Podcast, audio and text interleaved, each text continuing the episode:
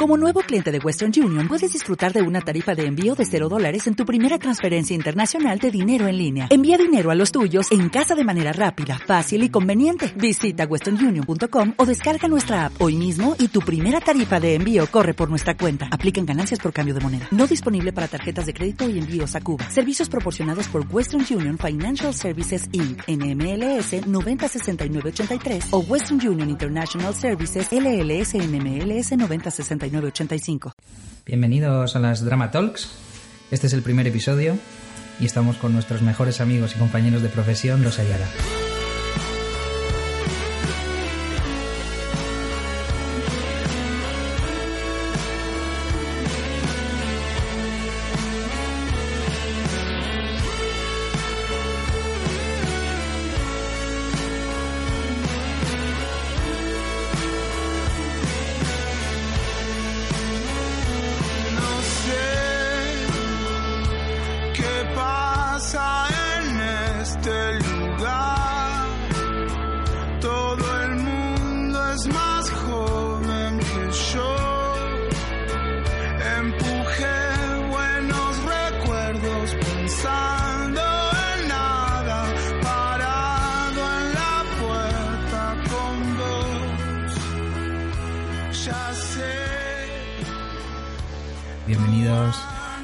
Arquitectos Ayala. Gracias. Gracias. Es el programa que más ganas teníamos y a veces es extraño como la vida te depara este gran romance para, para la primera vez. Sí, cuando iniciamos el, el podcast, lo que queríamos era sacar un rato para hablar de arquitectura, salir un poco de toda la rutina que nos envuelve y de todos los arquitectos con los que contactamos para poder hablar. Vosotros fuisteis los primeros y la casualidad que so- sois de las personas más amables con las que hemos colaborado y de las personas mm, con las que más nos sentimos identificados en cuanto a valores de arquitectura y valores humanos. Entonces, estamos En encantados. cuanto a apuntarse, siempre hemos siempre triunfado. También hay que decir que mm, habéis sido los más generosos siempre a la hora de compartir un, un éxito. Sin duda, sí. Ah, eso sí. Recientemente nos ha pasado que, que nos hemos enterado mm, casi un año y medio después de un primer premio que habíamos ganado muy, muy bestia. Sí. Y eso contrasta bastante con la imagen de Marcos en el coche. Sí, recuerdo una vez que cuando, cuando lo de Badajoz, me acuerdo que pasaste tú con el coche. Sí. Ah, viniste solo, iba, además ibas con tu hija en el coche y me acuerdo que llegaste a la puerta del Sí. estudio solo. Habéis ganado. Habéis ganado, haciéndonos partícipes, habéis ganado, como si hubiésemos ganado nosotros. Me acuerdo que sacaste medio cuerpo por la ventanilla para decir, habéis ganado, y nosotros, yo no daba crédito. Sí, sí. Bueno, es que era verdad. O sea, que habéis ganado también vosotros. Pues, todos. pues nosotros no podemos estar más agradecidos, así que les presento, son Gerardo, Mateo y Marcos Ayala, del estudio Arquitectos Ayala, que empezó con este nombre a partir de finales de los 90 más o menos. Pero antes, mucho antes, ya estaba Gerardo eh, haciendo arquitectura y siempre tengo esa pregunta, ¿cómo fue la primera obra? La primera obra, pues no recuerdo bien, pero me parece que era una legalización de una especie de caseta pequeña que había al lado de, al lado de la, de la frontera. Y entonces había una casetita allí para de la aduana, mediría unos 50 por unos 50 y fue lo primero que hice, ¿no? Muy bien, pues me lo pagaron y me puse muy contento. Empezaste en lo alto y, y poco a poco fuiste teniendo más encargos. Sí, no, bueno, yo es que yo soy extremeño y entonces, pues, aunque vivía en Madrid, pues iba mucho por allí porque me salían cosas, ¿no? Entonces no había concursos, es que no existían, o sea, realmente no, yo no recuerdo que hubiera concursos en esa época. El primero que hubo, que fue la residencia de esa de estudiantes, me presenté y además lo, lo gané, que lo hice con dos compañeros, ¿no? Con Mariano Bayón y con José Luis Martín Gómez. Y ganamos el primer premio. Y, pero vamos, que no había concurso, entonces pues es lo que, lo que salía. Lo que ¿no? fuese saliendo, Yo de tiendas y bares he hecho mogollón. O sea, ¿Y bares? En aquella época, sí, sí. No, bares, bares desde dentro. Sí, porque es lo que salía, reformas de bares, de, de tiendecitas pequeñas y tal, salían muchos, ¿no? Y luego cementerios, he hecho unos cuantos. ¿Cementerios? Estos cementerios al aire libre, estos que son cementerios... Bueno, todos son al aire libre. Todos al aire libre. Cementerios indoor. Son todos aire libre, pero yo di que era una tapia, lo que había que hacer era una tapia y se acabó, ¿no? Y un poco más. Y me salieron un par de ellos o tres que casi no los vi hechos, pero bueno. Pero Por- que no, no, no te apeteció acercarte. No, cárcel, cárcel, fíjate, una vez me encargaron una. Me quisieron encargar una cárcel y dije que no. Una cárcel. Le dije que no, una cárcel no me apetecía, joder, hacer una cárcel no. Era- yo era- El modulor hubiera venido bien. El modulor, sí. Bueno, creo que hay una historia de un, de un preso que mató al arquitecto cuando salió de la cárcel. Sí. Eso creo que sí existe, no sé dónde fue. Igual por no hacer el rodapié invertido. no había carril de luz. Se lo pasó muy mal allí y voy a cargar al arquitecto. ¿no? Cuando, cuando saliste de la escuela, eh, ¿quién era el arquitecto que estaba petándolo? Bueno, entonces nosotros, es que yo tuve la mala suerte de. eh, Sota se había tomado un año de estos de sabático, se tomaba él, ¿no? Cada seis años, no sé si iba a la escuela un año. Y entonces me tocó que no, no me tocó ese año. Y Oiza tampoco estaba por no sé qué, pero eran los dos arquitectos de maestros de la escuela, eran bueno, Sota y siempre. Luego me dio Canolaso, Carvajal, tuve a Carvajal, tuve a Canolaso. O eran los profesores que había entonces, ¿no? Bueno, que ya estaba bien, fíjate el nivel, ¿no? Sí, Porque sí, el gente- nivel es altísimo. el nivel gente buena, todas, ¿no? Luego ya estaba mm, gente más, un poquito más pequeña. Pero bueno, pero también estaba Fernández Alba, que estaba con... Pero era un momento extraño porque se estaba como dirimiendo una especie de batalla entre la posmodernidad y el movimiento moderno. Em, Yo creo que todavía no, ¿eh? Todavía cuando yo terminé la carrera, yo terminé en el año 69. ujú. O sea, fíjate, estamos hablando del siglo pasado, pero muy pasado. Y te quiero decir que entonces no... No, yo creo que lo que estaban de moda eran los cinco arquitectos de siempre, digo a nivel internacional, o sea, pues eso, Álvaro Alto, Raiz, ¿no? Quiero decir, los cinco famosos, Le Corbusier y Mies van der Rohe, y eran los que estaban, los que todo el mundo copiábamos, ¿no? Y mucho en esa época mía, sobre todo en los últimos cursos de carrera, a todo el mundo estaba con Kant, como loco, me acuerdo de aquella época. Pero vamos, en la escuela había un nivel de- muy alto de, de profesores. O sea, estaba, por ejemplo, ayudante de, de Carvajal era Fullahondo, ¿no? Y Fernández Alba. O sea, que bueno, que, que sí que era gente que, que estaba muy bien. En la escuela siempre ha habido un nivel en Sí, escuela sí, de aquí de Madrid increíble. Alto, sí, sí. De hecho, los tres sois arquitectos por la escuela de Madrid.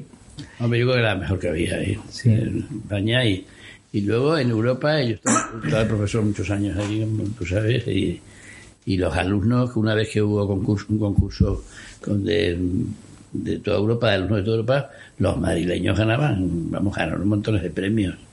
Porque tú ah, eh, en ese momento tenías como dos patrias, ¿no? O sea, bueno, tres casi. O sea, por una parte eh, Extremadura, Madrid. Bueno, a pasar de Madrid, yo en esa época no, no era profesor. Porque profesor, yo fui profesor muy tarde. Yo fui profesor ya cuando empecé con la Expo 92, entonces cuando me metí. Y además yo que me metí un poco, pues fue el Sota el que me, me dijo que te tienes que meter en la escuela y tal. Y yo casi me metí con, pues casi con 50 años, ¿no? En la escuela, claro. Y, y bueno, como estaba haciendo el Teatro Central de Sevilla y tal, tienes que meterte, pues... Hombre, antes de los 50 tampoco tienes mucho que enseñar en la escuela. tenía cosas No. En Extremadura tenía bastantes cosas en ciertos días. 15 años dando clase en la escuela y lo que decía, que tenías por una parte la vida en Extremadura, la vida en Madrid y Galicia, que leyendo cosas sobre vosotros es un- una tierra que sale constantemente. Sí, sí, Galicia además, estamos- es verdad que nos ha gustado toda la vida, porque entre otras cosas no hemos fallado ni un verano, yo creo, ¿no? Y luego nos íbamos a pescar truchas, que somos muy pescadores, éramos muy pescadores los tres, y íbamos en Semana Santa, toda la Semana Santa nos lo pasábamos en, en el río Navia, ¿no? El- luego desemboca en, o sea, el río Nacimiento, era cerca de los Ancares. Porque fue tu padre el que primero Sí, mi padre fue el camino. yo era el pequeño de mi familia, de mis hermanos, y el mayor lo destinaron allí como inspector de Hacienda en Lugo, y empezamos a conocer aquello, y bueno, llevamos cincuenta y tantos años yendo allí, pero sin, no hemos, nunca hemos fallado, ¿no? La casa que os hacéis allí, ¿hace cuánto tiempo fue?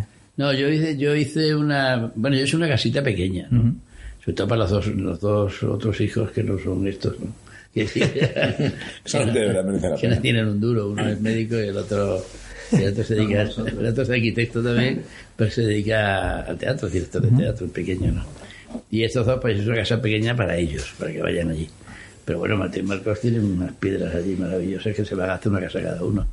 Yo no me hice casa para mí, entonces yo vivo una... Está muy bien, porque es una del pueblo, pero es que se me meten las gaviotas en la ventana, o sea que, que está precioso porque Está está muy frente bien, al sí. mar, ¿no? Era una rehabilitación, ¿no? Porque mm, La que yo hice Sí. fue una rehabilitación, sí. Una- Era una casita pequeñita de dos plantas. Tiene 60 metros cuadrados en total, entre las tres plantas. Es curioso, es curioso porque de- Oiza también cuando se hace una casa hace una rehabilitación y los hijos mm, reunidos decían como que era la única forma que su padre tenía de entender la aproximación a un lugar, eh, cogiéndolo, poniéndolo en valor y, y sacando de ahí como su verdadera Sí, a mí me enseñó esta, yo no sé si es Pollensa, puede ser de Palma de Mallorca, o sea, me parece que era allí. Una casa que él había rehabilitado, que me recuerda mucho, es verdad, lo que yo he hecho con la casita esta. Porque era una casa muy pequeña y me acuerdo que me dijo, yo la escalera no la toco, porque este tío sabía muchísimo de el que vivía aquí, que era un paisano allí, ¿no? Claro, que la había hecho bueno, de forma natural. No. Y me acuerdo porque yo el- el- también la distribución de esta escalera también la vi también, que lo que es la, eh, toda la distribución de la escalera es exactamente igual que la que había, ¿no? Porque es que los, eh, los tíos estos lo hacen, pues lo hacen muy bien. Bueno, aparte, que, aparte que pensarse una escalera puede estar varias semanas, varios meses. Sí, incluso. claro. Antes era más difícil. Ah, Bueno, a mí, a mí personalmente me gusta mm, rehabilitar algo que existe allí para darle efectivamente un valor a algo que, que tuvo su uso, que ha desaparecido y volver a dárselo. Hacer una casa de nueva planta, yo creo que tiene menos mérito, digamos. Pero ¿no? os voy a decir una cosa, hay un, hay un detalle, quiero decir, una cosa que, que he pensado yo alguna vez. Los colegios de arquitectos, casi todos se han hecho en rehabilitaciones, yo creo que todos. O sea, no conozco ningún colegio de arquitectos de ningún sitio, bueno, pues habrá, Bueno, ahí seguro, claro. seguro que habrá, nuevos, ¿no? Pero bueno, el de Madrid también se ha hecho Sí. una rehabilitación. Pero todos, todos se hacen rehabilitaciones. ¿Y por qué? Porque muchas veces he preguntado porque porque es la forma de quedar mejor. No, es que no, no- no me parece eh, mayor ejercicio de valentía que hacer la sede de un colegio de arquitectos eh, con todos los arquitectos mirando Sí. hasta el último detalle. yo he hecho uno y lo, Sí. y lo pasé mal, porque es que además, yo creo que hubo cuatro juntas. Eh, siendo el- Yo estuve y siendo el decano, además. Y siendo el decano. No, si el decano tuve que dimitir, claro. Claro, claro, Pero quiero decir que cuando me presenté era decano. Y además ya lo dije, digo, bueno, si hay un jurado bueno aquí, que estaba... En principio estaba nombrado Navarro Valdevez, que no fue, pero luego estuvo García Paredes, y estaba Alejandro de la Sota y Antonio Ortiz. O sea que había un jurado de Sí, sí. mucho Y dijeron, oye, pero se puede presentar alguno que esté en la Junta. Digo, yo voy a presentar, soy el decano. Y dice, oye, si ganan, bueno, un buen ejemplo para los colegiados, y gané. Claro. Y entonces, claro, dimití de decano Claro, claro. me estuve... Hombre, que en realidad, mm, objetivamente, debería ser así. O sea, Bueno. el decano es el, el rey de- No. del asunto. No, hombre, que se No, necesariamente, ¿no? El, el decano es un gestor, o sea, está como gestor. Sí, pero es que- Como un arquitecto. Otra cosa es que además es arquitecto. Claro, claro. Sí, efectivamente, porque es que es una cosa que ha cambiado mucho los concursos de- en los colegios. Eh, Es un error que se comete constantemente, que es que el decano o el vicedecano o el secretario forman parte de los concursos que, ge- que gestiona el, el- el- el colegio, pero no porque sean buenos arquitectos, sino porque son gestores. Buenos gestores. Y en realidad ellos tendrían que delegar siempre en un buen arquitecto. Tendrían que nombrar a un arquitecto, dejar que los, arquitect- que los concursantes nombren y nombrar ellos a alguien. Y no entrar el decano como... Porque, porque ese decano puede ser muy mal arquitecto, muy buen gestor. ¿no? Eso antiguamente, no sé quién fue, no me acuerdo los nombres, pero de la primera época de los colegios de arquitectos, anterior a, no- a nosotros y a nuestros padres, digamos, los primeros que hubo, eran gente muy buena. Pero luego eso se deformó de tal manera que eran los peores arquitectos los decanos. Y yo siempre he dicho que yo tenía una, tenía, Bueno, una- para- tenía una mancha en mi carrera que haber sido decano. Porque es que eran todos buenos. Pero luego, luego fue todo, todo lo contrario, ¿no? Era el, bueno, pues el que salía allí. Más político, el más político, digamos. Es verdad que, que la profesión ha ido derivando. Yo antes comentabas que habías hecho varios cementerios. Yo tengo varios amigos que han hecho panteones. Y es verdad que la, la salida del arquitecto a día de hoy es que tu familia te encargue el panteón. Incluso con suerte que no haya varios arquitectos en la familia y hay un concurso de Hay un ideas concurso previo. intrafamiliar. No, tengo, ami- tengo amigos que han hecho panteones de su familia, es verdad. ¿Sí? Que ahora que estoy recordando amigos míos que han hecho el panteón de sus familias. ¿sí? Claro, pero es que, o sea, ¿y eso cómo se hace? Tú mides a tu padre, o sea, de repente un día no se da cuenta y estás ahí como con el metro. No sé, yo no lo veo claro. A mí me parece muy duro, sí. Ah, sí, sí. Pero dando cuenta, nosotros no tenemos panteón ni tenemos nada. Hombre, A partir de que hay que gestionar eso. Nosotros cuando nos enterremos, ¿dónde nos metemos? Yo no sé dónde. Bueno, yo veía que me quemen, claro.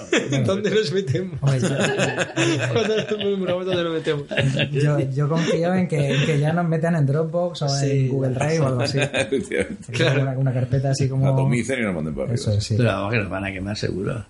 Pero Y bueno, hablando de la vida un poco, seguramente el momento más importante fue la expo ese. sí, la Expo 92 fue la- la- un, un salto muy gordo. O sea, va, que aparte que a mí me encargaron en ese momento, gané el segundo premio del Palenque, entonces me encargaron el teatro. Entonces tampoco, es cuando empezaron los concursos, todavía no había la ley de contratos del Estado. Pero es que al mismo tiempo me encargaron el estudio de televisión, el estudio de televisión de toda Andalucía, ¿no? Y, y luego una de las avenidas, que joder, yo tenía muchas ganas de hacer algo en la expo y de pronto estaba haciendo toda la expo. Sí. Y la verdad es que estaba todo el día sin parar, ¿no? La terminé agotado. Siempre has tenido como esa actitud de mm, cuando todo el mundo estaba haciendo en torno a un lago, eh, un edificio, tú darle la espalda. Sí, sí. Y- Además no lo dije, no dije nada. O sea, lo y me lo dijeron los de allí, los arquitectos de la... Oye, que, es que, esto- que hay un follón, que está equivocado, que es que está de espalda. Y yo, no, no, yo, no, que Sevilla va a estar toda la vida y esto está seis meses. Así que lo he puesto para allá. Pues si llego a preguntar, no me dejan, claro. Claro. Y además, o sea, esa, esa humildad con la que la gente se aproxima y dice, oye, que todo está bien, que has ganado, guay, pero eh, está del revés. Mira a ver si puedes. No, no, no, pero se dieron cuenta una vez construido casi. o- Claro, cuando estaba construyendo, estaba de estructura y estaba avanzando y ¿pero qué haces? Digo, Cuando ya no se podían echar para atrás. Claro. ya no podía, claro. Pues que las cosas llevan a otra velocidad, ¿no? Porque incluso eh, en Almería, eh, en la misma obra, os quitaron cosas del edificio. De, de la Almería te refieres a la Ciudad de Justicia. Sí. Hacía justicia, sí. Sí, porque había como una zona de bodas, había una cafetería. sí, sí, quitado, Ah, ah, Ah, el problema en un proyecto además de esos de, de 11 años es que el que cambias eres tú. O sea, ya no solamente el Claro, no, ya no judicial, te- Te deja de gustar lo que Es que ya no te-. Probablemente no volverías a hacer, no sé si te deja de gustar, que sí, pero probablemente no volverías, te sientas, no volverías a hacer el mismo proyecto. Pero por cansancio, yo creo, más que porque... Sí, pero porque has aprendido otras cosas, porque has visto, por lo que sea, ¿no? Porque has evolucionado de alguna forma, ¿no? Entonces, Pero lo que dice Marcos, es que yo el más rápido que hice en mi vida ha sido el teatro. Porque me dieron en, en un año, se hizo todo. Anteproyecto en un mes, proyecto básico en otro mes y proyecto de ejecución me parece que en tres meses. Y luego la obra en un año toda, ¿no? Además empezó al mismo tiempo que que proyecto de ejecución. Y claro, no estaba tiempo a pensar. O sea, tú decías, esto, hombre, un color berenjena, al día siguiente estaba pintado todo. vamos. O sea que, que hacía una muestrecita, pero un minuto, ¿no? ¿Y puede ser mejor así? Sale mucho más fresco. Yo Sale creo que fresco. sí. Yo creo que sí. seguro que sí, tienen muchos más problemas en obra, más errores, digamos, de obra, Sí, pero, pero seguro que sí. O sea, la obra antes, y- y antes de hablo de hace muy poco, de antes hablo de hace nada, se, se trabajaba directamente en la obra, trabajabas todavía el proyecto. Y te arrepentías de una escalera donde estaba y te arrepentías de... Eh, claro. Que decir, que podías mover una escalera. No te digo ya, por supuesto, un material, un acabado, por supuesto. Pero todo, o sea... Y ahora es que no puedes cambiar ni casi ni el color del azulejo, no sé. Y, ya te obliga además el... pues el, por ejemplo, el Revit a dibujar todo, construir Sí. todo, eh, a saber un montón de construcción cuando no es tu oficio, a Claro. perder un montón de horas en No, y a resolver. decidir cosas antes de tiempo. Ya A decidir. cosas antes de tiempo, ese es el problema, ¿no? Entonces al final Se pierde la Si frescura. no tiene, claro, y si no tienes cuidado te queda un Frankenstein, ¿no? Porque vas decidiendo con unas lupas muy... Cuando Claro. abres un poco el foco, de repente dices, "Uy, ¿qué he hecho aquí? ¿no? Entonces tienes que tener ese cuidado, ¿no? Pero, pero a, a la carrera, ¿no? Que, que- que es lo más complicado. Claro, es que yo me imagino que con nosotros que estamos siempre relacionados con programas informáticos, es verdad que la herramienta determina mucho la finura con la que abordas ese proyecto. Vamos, Y, y antes, ¿cómo se hacía un proyecto? Antes y ahora, porque yo no, No sé otra cosa. O sea, ¿cómo se hacía? No se, no se hacía. A mano, vosotros seguís proyectando a mano y... Sí, a mano, por supuesto. No, no, pero, pero tú ves el proyecto del teatro de, de la Expo que hizo mi padre, pues tiene no sé cuántos, 70 planos en Como total. en, to- en total, ¿eh? Estas estructuras e instalaciones eran planos indicativos de aquí habrá un teatro, ¿no? Y, y, y 50 por 50 dentro de una caja de 18 por 36. Número de butacas a decidir Más- en, en obra. Claro, pues todo, todo, todo era decidir por la DF, ¿no? La DF tiene una cantidad de trabajo en la, en la obra que, Sí, que sí. bueno, que era la dirección, ¿no? Sí, sí. Y ahora, pues los, los proyectos que estamos haciendo ahora, pues tienen mil planos. Claro. Yo creo que no es bueno, yo creo que no es bueno. Es que no te puedes comprar la corbata si no te has puesto el traje, ¿no? Entonces dices, bueno, pues arma, a ver, oye, pues queda bien. Pero claro, resulta que, que no, aquí todo tienes que pensar desde el principio, sin haber puesto nada, sin verlo construido, a mí me parece absurdo. Y que no puede, porque entonces, pues tú decías un día, ¿para qué vale la dirección de obra? O sea, la dirección de obra vale para eso, ¿no? Que esté fresca y que más te estás alejando. Me acuerdo que se lo comentaba con otro compañero un día, que es verdad que hay, pasa una cosa curiosa entre la profesión, por ejemplo, de aparejador, que lo llega a respeto muchísimo y a mí me han ayudado toda la vida mucho, y la de arquitecto, porque el aparejador entra directamente a la obra hasta dentro. O sea, que no, no, y se mete dentro. Y te pone a mirar los escalones y, bueno, y hace muy bien. Y nosotros, los arquitectos, siempre te paras, yo siempre he parado con el coche como 50 metros antes de llegar. Y luego te acercas y te paras otros 10 metros antes. Lo vas viendo, ¿no? Al final Claro. cómo va subiendo aquello. Porque estás viendo la hora como cómo va subiendo, que es lo que tú quieres. Y claro, en razón de eso, pues eh, crece la, quiero decir, el edificio, ¿no? El solo. Bueno, eso es algo que nosotros intentamos en las obras y, y cuando nos sale bien, pues se nota mucho la obra es que todo el mundo se sienta que está que la obra es suya, ¿no? Bueno, al final es verdad que tanto lo haces tú como lo hace la propiedad como lo hace el otro, ¿no? Y el constructor, ¿no? Entonces nosotros, por ejemplo, en la entrada de las obras ponemos la maqueta. Siempre pedimos a, a la propiedad que ponga la maqueta para que todo el mundo, aunque estás haciendo una tubería de cobre de un baño solamente bajo rasante porque te ha tocado ese contrato, el tío que vaya a entregar los papeles del seguro de salud o lo que sea, ve la maqueta y, coño, lo que estoy haciendo, ¿no? Entonces el tío va a su casa y está, estoy haciendo un edificio precioso y, bueno, pues se, te- se acuesta más contento, se levanta más contento, trabaja mejor, todo mejor, ¿no? Entonces eso es, es, es fundamental, ¿no? Está muy bien, es- está muy bien pensado eso. Le debe gustar el edificio a todo el mundo, desde el último albañil hasta el, arquitecto de toda la obra, porque. Y para eso, el- si ponen, ven la maqueta, pues ellos dicen, lo estoy construyendo. Luego hay cosas curiosas, ¿no? Porque yo, por ejemplo, cuando en la expo tenía ganas de hacer algo y tal, estaba por allí, los taxistas me decían, pero no ustedes así, no van a hacer nada, eso es un desastre. Está todo el mundo harto de eso. Cuando terminaron la expo dijeron, eso lo hemos hecho nosotros, decían los Claro. taxistas, sí, sí. Me ha quedado muy bien. ¿Y cómo se, cómo se mm, conserva o se cultiva la libertad de seguir pintando a la vez que uno es arquitecto? Porque en alguna entrevista he visto que decías que eras 50% pintor. 50. Yo sí me siento así, desde luego. Lo que pasa es que, claro, he vivido la arquitectura, no he vivido la pintura, aunque de vez en cuando vendo un cuadro me pongo contentísimo, claro. Porque además un cuadro es una cosa como que, no alguien que te paga por un cuadro, pues te parece mucho más limpio, no hay además, no se cae, no hay seguro de asema, ni hay nada, ¿no? Quiero decir que no tiene humedades, ni tiene- o entonces vendes un cuadro y te pones muy contento, pero es muy difícil vivir la pintura. Pero yo toda la vida, toda la vida he estado haciendo exposiciones de pintura. Ven cuando te cansas, y te- porque es un, es un mucho más difícil, yo creo, el tema de, mm, o sea, los pintores que se dedican solamente a pintar, a mí me da mucha pena porque es un tema todavía más difícil que la arquitectura, en el sentido de Más difícil la pintura que el oficio de vivir, pintura. vivir de eso es más Ah, bueno, difícil. claro, vivir claro. de eso es más difícil. Pues te encuentras con mucho más dificultad porque es mucho más negocio lo que hay detrás de... de- o sea, pintas un cuadro y el tío que lo- te lo va a vender da igual si es bueno o malo. Lo que quiere es vender una galería, me refiero, ¿no? Hombre, Y- un pintor tiene que, se tiene que desca- destacar a nivel estético todavía más si cabe con un arquitecto. Claro, claro, claro. Más, bastante más. Pero te digo que es más difícil, ¿no? Bueno, arquitecto puede vivir en un... Yo creo que los dos tienen, tienen de- como dificultad eh, la labor pedagógica de contárselo al otro, ¿no? De, Sí. de conseguir que el del otro lado de la mesa se, se emocione como De tú. ¿no? Claro, claro, o sea, pero ya ni siquiera, perdona, venderlo, ¿no? Porque es verdad que eso es un... Es un Sí, suena... es un, es un término muy muy moderno, ¿sabes? Eso es muy... pero lo, es lo típico de Project Manager, ¿no? Te compro, te lo compro. Te lo ¿no? compro, sí, no, no me sí, compres nada. O sea, yo te, yo te intento que, que, joder, que vivas la obra como yo la estoy intentando transmitírtela, ¿no? Y eso es lo más difícil de una dirección de obra, ¿no? Conseguir después hacer un buen proyecto, que, que ya es muy complicado. Llevarlo a la obra es a través de esa pedagogía que en eso sí que tienes que ser incansable, ¿no? Y yo creo que en eso tenemos suerte de ser este trío que nos llevamos más o menos bien. Eh, sí, porque el día que uno flaquea, pues el otro está fuerte, ¿no? Entonces eso, en la obra siempre tiene que haber un tío empujando y, y- y cuando estás solo, pues es verdad que eso se agradece mucho, ¿no? De estar los tres, ¿no? De repente hay días que me pasa, voy para allá, le llamo a Mateo, Ay, esto, tenemos que defender esto, yo no puedo, venga, no te preocupes, yo lo hago. Y, y está muy bien, ¿no? Y eso... Película tiene, tiene la ventaja de que puedas hacer, que tú puedes hacer, pintar en tu casa lo que te dé la gana sin encargo ninguno, sin encargo previo. La arquitectura te la tienen que encargar, ¿no? Claro, yo me acuerdo un día que decía Aviza allí con unos, una, una, una conferencia que hubo de este Muñoz, Lucio Muñoz y él, ¿no?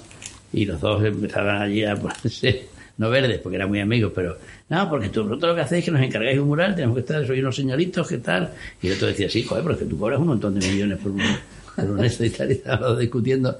Y entonces un chaval de allí levantó una mano y dijo, oiga, pero es que yo, que no tengo trabajo, he terminado la carrera ahora y llevo ya ocho meses y estoy hecho polvo, y dice, dice, no, no, tú puedes hacer un edificio de 20 plantas con dos helipuertos arriba y tal, y entonces te, te tiras seis meses trabajando y lo guardas en tu casa. Y lo es...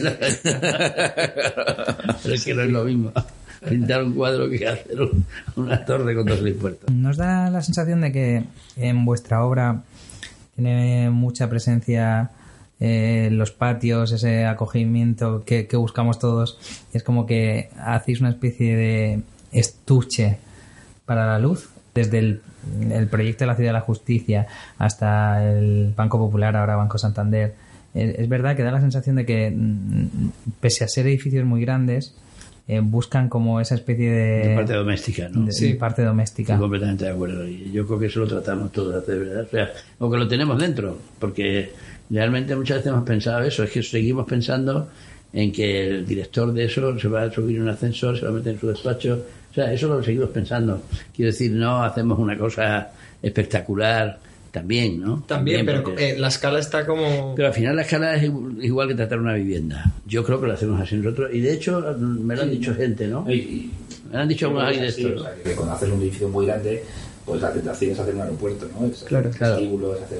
Y sin embargo, yo creo que un edificio muy grande, si de verdad acierta o, o coge su, su tamaño, es cuando, cuando tiene el, el patiecito para salir a fumar un cigarro, el, Claro, la sombra la izquierda, donde, donde te vas a tomar el café, o sea, y, y yo creo que nosotros, es verdad que siempre pensamos el proyecto desde esa, siempre desde, desde, ese, desde ese- desde ese dibujo del, del día, de cómo pasa el día eh, de encima del edificio, o sea, un poco como pasas tú el día, o sea, casi como una película, mucho Claro. casi como una foto, un poco, ¿no? O sea, ¿cómo, cómo se vive rutinariamente? Sí, porque al final es eso, o sea, cómo, es- cómo cae la tarde aquí. Entonces, pues la gente sale mm, cansada, tal, es decir, que pues que haya un sitio para coger el coche, que haya un sitio para tomarse un café antes de salir, no sé. O cómo se llega, pues la gente llega, no sé, que piensa Sí, sí. siempre en, en- en cómo se llega, cómo En cómo se usa, claro. Pienso, Mateo, que la que, a lo mejor voy a decir una tontería, no lo sé, pero si te pones a ver los concursos que, que hemos ganado a lo largo de nuestra vida, ¿no?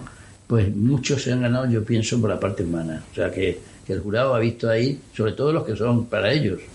Quiero decir, no hay un jurado que es para otros, sino que, por ejemplo, concursos restringidos que, que son para ellos mismos, ¿no? Que lo van a vivir. Yo creo que la parte humana del edificio a nosotros nos, nos, nos da punto. O sea, pero, yo, pero yo creo que da más- punto, o sea, sí. yo no sé si se transmite tanto. No, No lo sé. no sé si son tan sensibles. Nunca sabes hasta Claro, no sabes, no, sabes, no sabes lo que les ha gustado, porque luego, luego lo ves ¿eh? cuando hablas con ellos, con, con las propiedades y tal. Te dicen, no, mira, lo que más nos gustó fue, esto", qué sé, eso fue un accidente que cayó en un último día que se nos ocurrió porque los Fran Mateos habían metido no sé qué cosa en un render, ¿no? Pues eso hizo proyecto también, ¿no? Y, y, al, y al revés, ¿no? Hay cosas que tú le das un valor de miedo y ellos no son, capaces. Pero yo creo que sí, como dice Mateo, gana cuando está hecho de pequeñas, de muchas pequeñas decisiones. No tiene que haber una decisión de proyecto grande y luego pequeñas lupas, ¿no? Que vas mirando, pues eso, ¿no? Eh, que la gente esté bien, que trabaje bien, que tenga una buena luz o que se pase, que se pasee por el edificio, no que se llegue. Que ¿no? claro. Y bueno, ese, ese tipo de cosas sí es verdad que son de una escala más pequeña, ¿no? Y está- yo creo que ahí está el...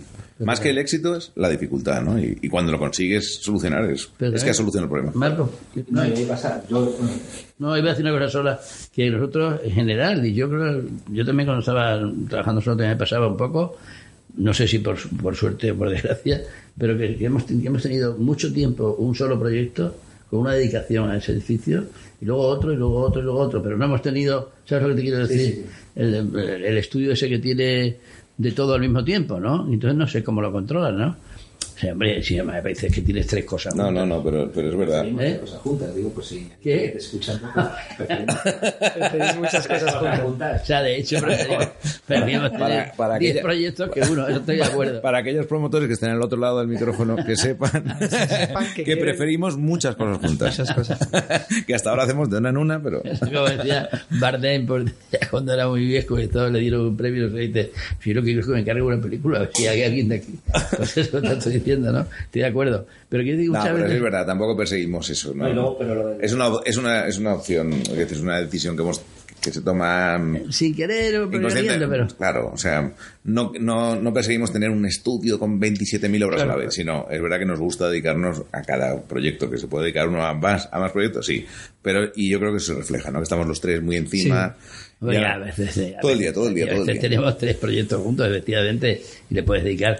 Pero no somos Pero no es el estudio- modelo, no es el modelo del estudio. No es ¿verdad el no? modelo del estudio que está haciendo tantos proyectos, ¿no? Uno pequeñito, otro más grande, otro más no sé qué. No, no hacemos eso así nunca, ¿no? Yo decía que, iba a decir antes, hablando de lo de los patios, que, que efectivamente yo creo que todo el mundo tiene alguna. O sea, todos, todos, no sé, repites siempre las mismas cosas, ¿no? Repites siempre las mismas anécdotas, mis hijas dicen siempre cuento los mismos chistes, en fin, siempre cuentas todo igual. Y una de las cosas que nosotros siempre contamos es un patio.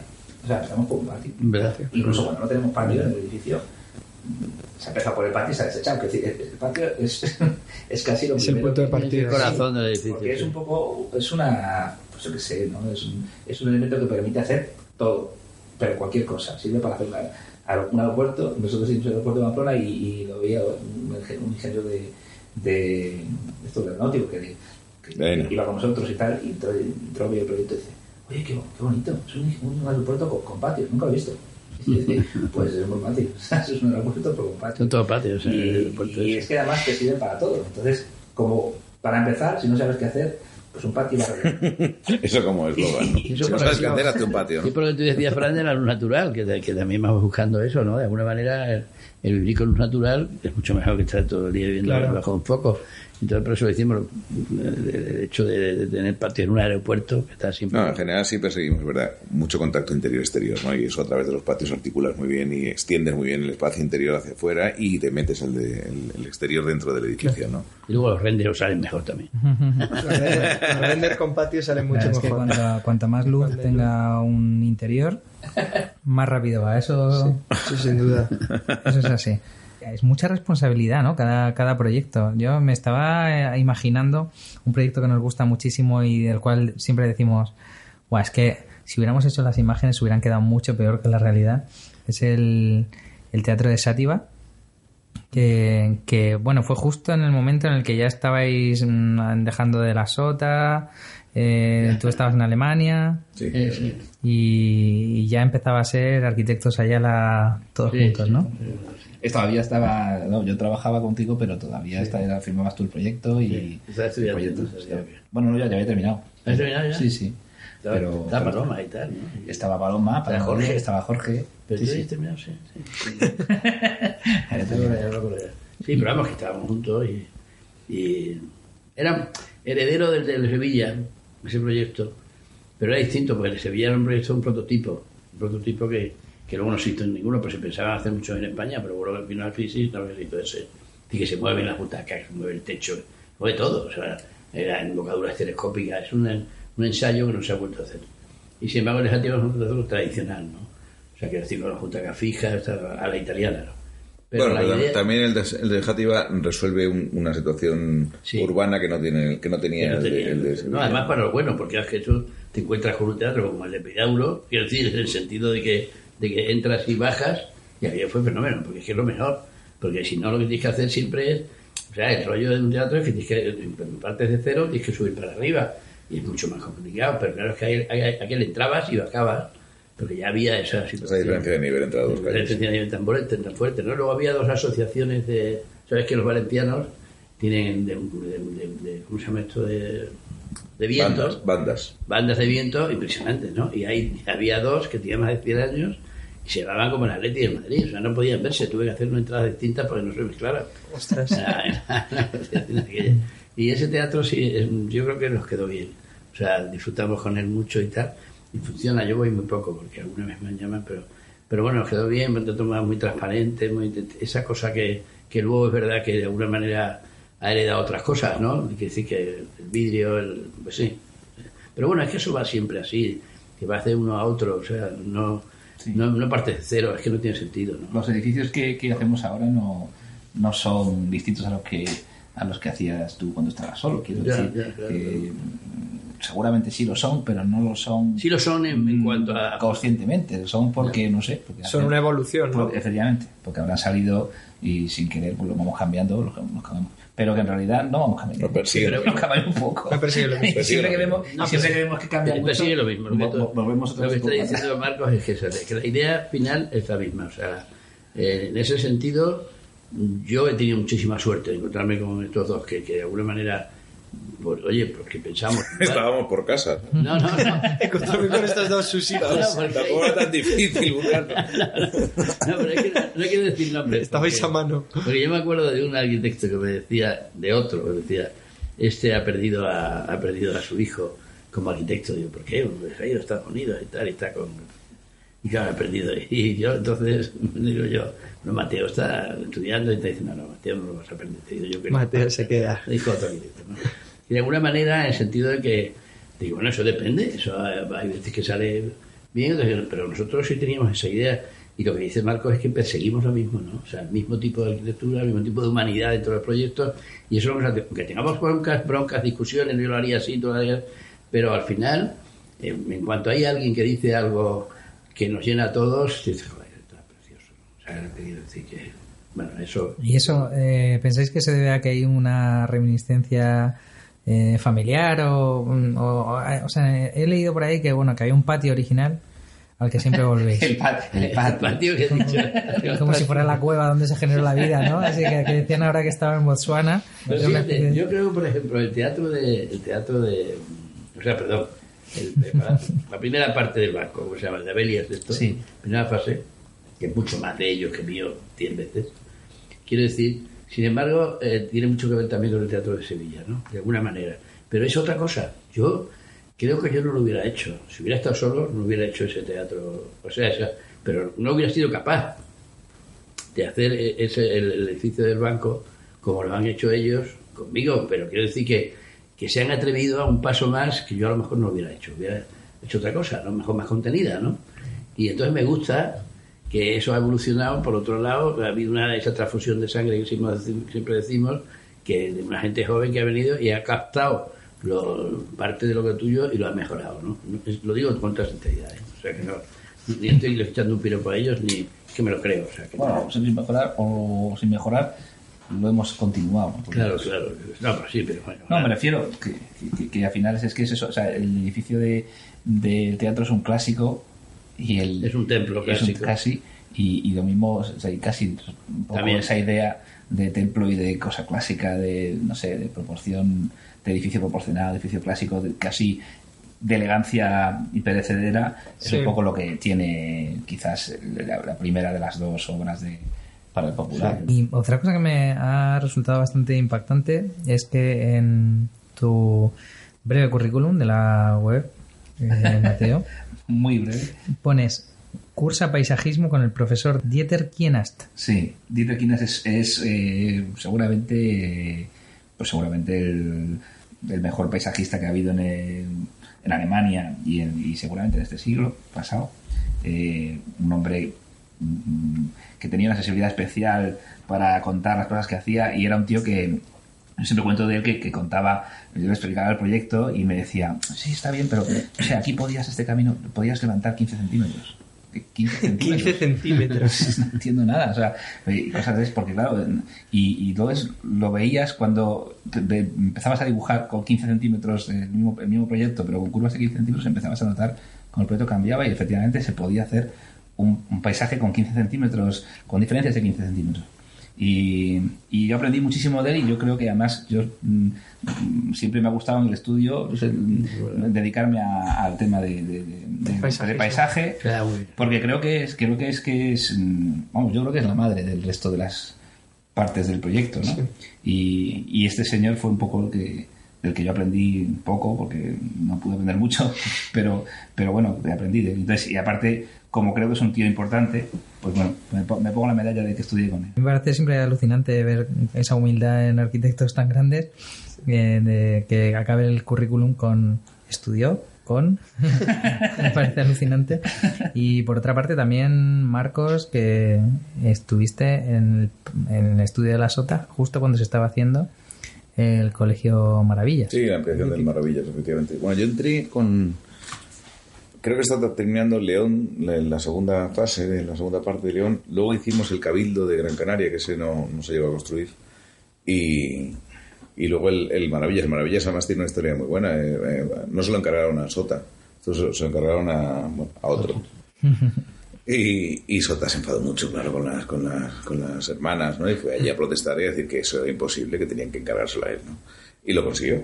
Al final consiguió que le encargasen la ampliación. Y sobre todo también eh, consiguió le encargasen la renovación del Maravillas. O sea, sí, Del sí, sí, del, del- del original, ¿no? Primero se remozó y luego se amplió. Y luego se amplió. Al final no llegó a ampliarlo él porque murió, ¿no?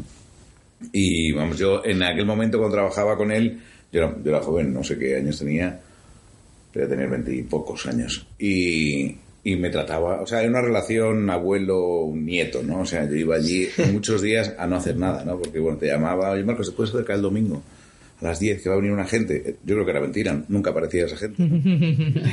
y tú ibas a, a las 10 al estudio, estabas allá a las 10, apa- él aparecía a las 12, ¿no? Y, y nada, estaba contigo, echaba la mañana y esta mañana. Y, Ah, pero para charlar. Para nada, para, Claro. para estar. Entonces, y, Claro, y, bueno, pues ya nos vemos mañana. Y ya mañana ibas a trabajar, ¿no? Ese día ves. eh, el estudio tiene, eh, Pero- de- tiene una- un punto bonito. O sea, el estar en el estudio tiene un punto de... Romántico, ¿no? No, no, no, no solo romántico, sino bonito. Estás allí sentado, tú solo, tal, dibujando y tal. Entonces, mm, yo entiendo perfectamente Sí, que, sí, sí. que, pues que un domingo se quiera uno bajar al estudio. Aparte, a no, a no hacer nada. Porque, claro, el estudio luego tiene la parte del teléfono, no sé qué, es un coñazo. Pero la parte bonita del estudio Y bueno, es muy bonita. Soto también tenía esa parte de, de figura del toreo, ¿no?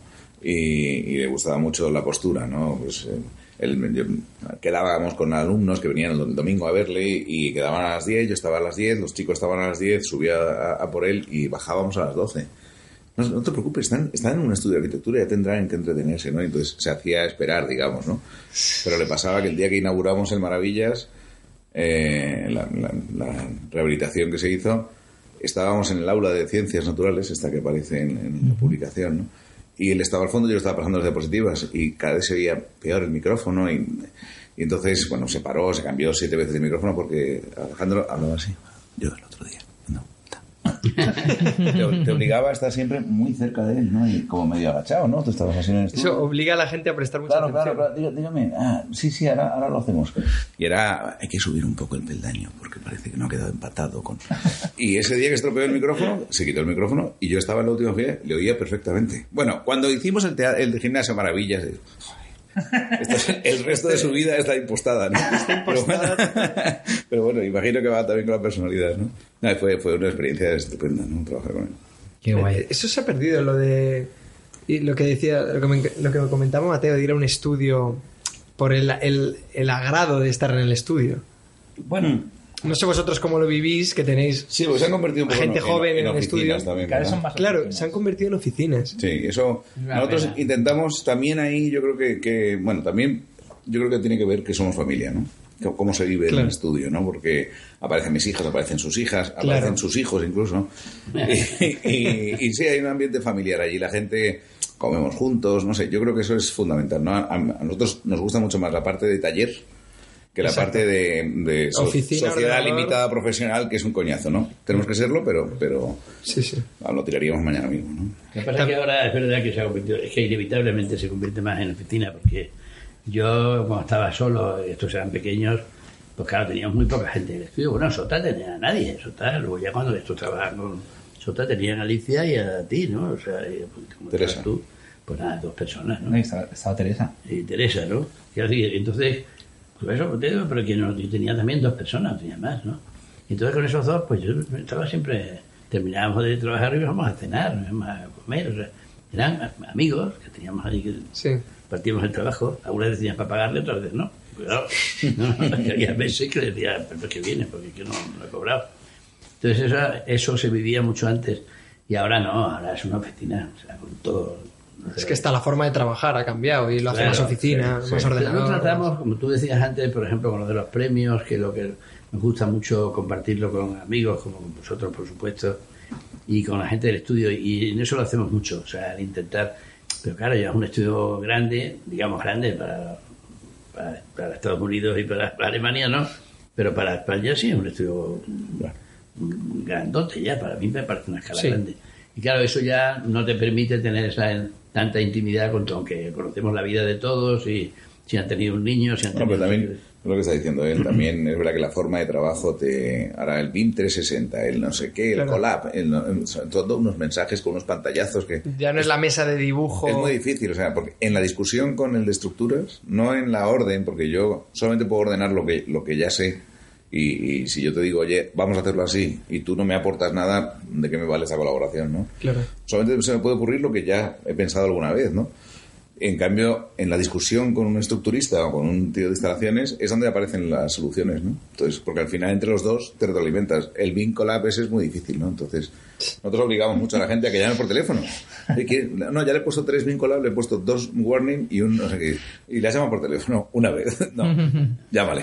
Y efectivamente se soluciona en una mañana, soluciona un problema que llevaba ya mm, eh, con luces rojas. El- el... el 360, no sé cuánto tiempo, ¿no? Cuando entra alguien en el estudio, siempre decimos lo mismo. Oye, cuando tengas un problema de tienes con tu novia tres días o lo que sea afuera, o al pueblo de tu abuela, te vas. Pero cuando no tenemos un concurso, te te tienes que estar aquí.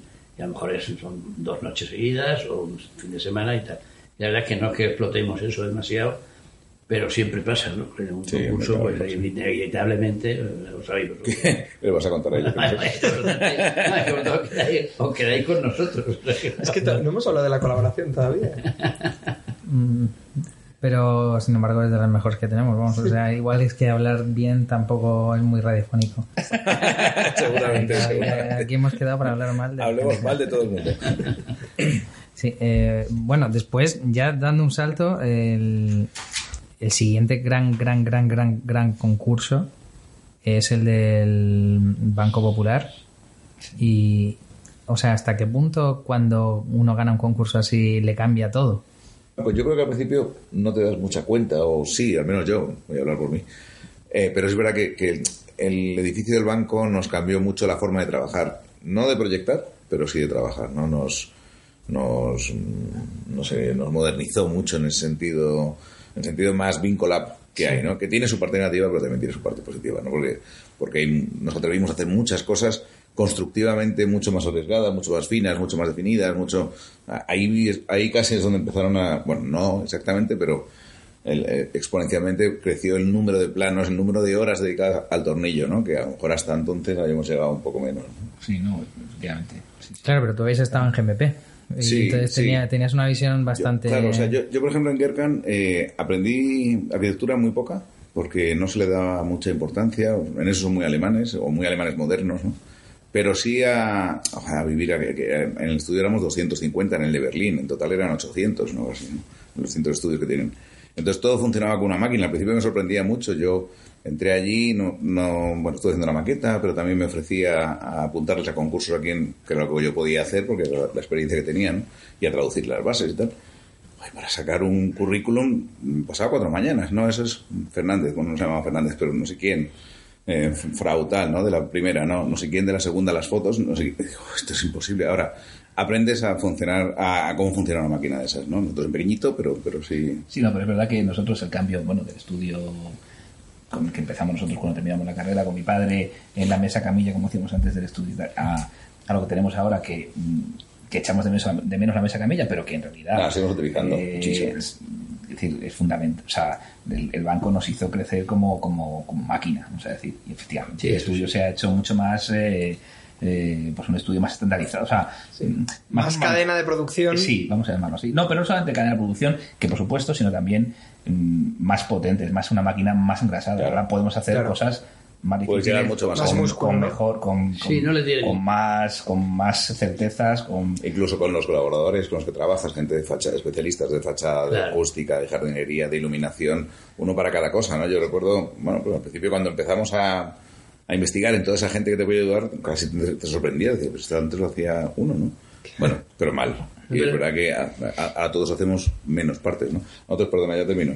Nos pasó un día en Abelia, yo siempre lo cuento, estábamos enseñándolo y no, no, la estructura la hemos hecho con, bueno, la ha hecho Martín Calzón, las instalaciones Aguilera, el paisajismo, pues Antonio Marque- eh, Cantero. Antonio Cantero, eh, no me acuerdo quién más, la, la iluminación Ignacio Valero y alguien nos mira y dice, ¿y vosotros qué habéis hecho? No, presentarles.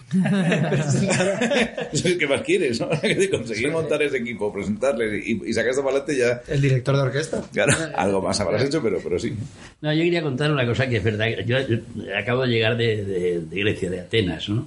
Que estaba allí, mi hijo pequeño está haciendo dos obras de teatro allí con unos griegos y tal. Y hemos estado allí una semana, ¿no? Y entonces hemos estado viendo, una de las cosas que hemos estado viendo es el Palacio de la Ópera de Terenzo Piano. Claro, es una cosa impresionante, ¿conocéis el edificio? Es, Sí. es impresionante, no sé los metros que mide ni los metros cuadrados que tendrá.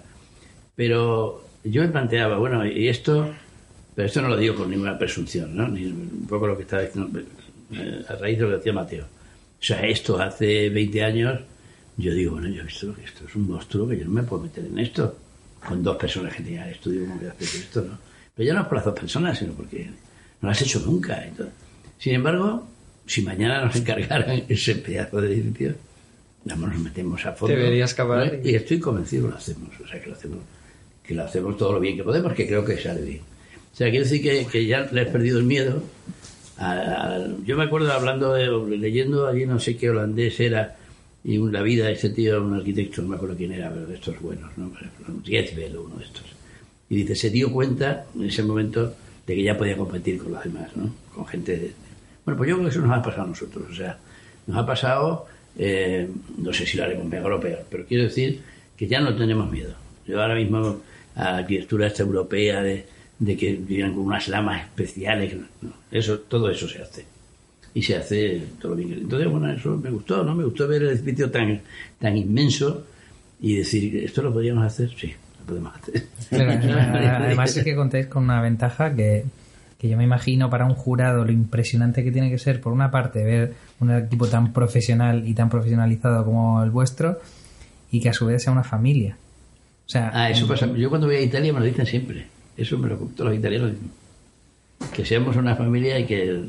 No, es lo que está. Claro, sí, o sea, que, que- que en el fondo también te da mucha tranquilidad porque, ¿sabes? O sea, por mal que os llevéis, vais a seguir juntos una temporada. En Navidad se verán. Sí. No, pero fíjate, eso, por ejemplo, en Estados Unidos, me decían amigos míos que trabajaban allí, que eso está súper bien visto. Claro. Una empresa familiar, pero en todo, no solamente en arquitectura. No, no, claro, la AEG, el OEB, lo que sea. Se pone alguien malo y sabes que te lo otros todos. Entonces, Claro. te gusta mucho, ¿no? Que no es una persona sola, que es el líder, pero que si el líder desaparece.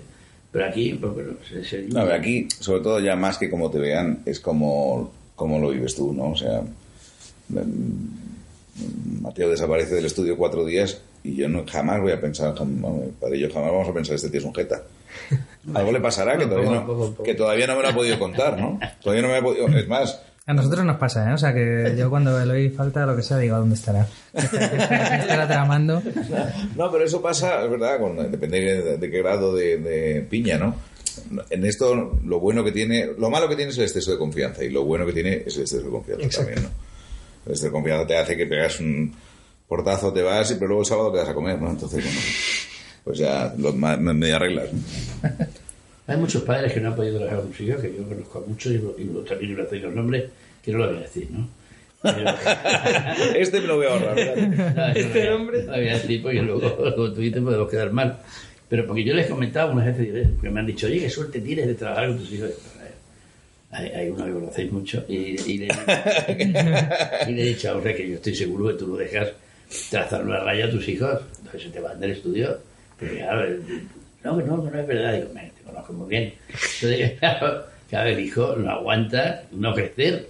O sea, claro. no crecer teniendo casi 50 años. Nadie O sea, aguanta no crecer. ya, Claro. que eso nadie lo aguanta. Entonces, ¿cómo va a estar que tu padre esté todo el día diciendo, no, aquí, por raya, por aquí? Claro, digo, yo en ese sentido eh, me, me he dejado matar, como decía ahorita, y hay que dejarse matar por los hijos mm, psíquicamente en un momento dado de tu vida, pero en todo, ¿eh? en la arquitectura, en lo que sea.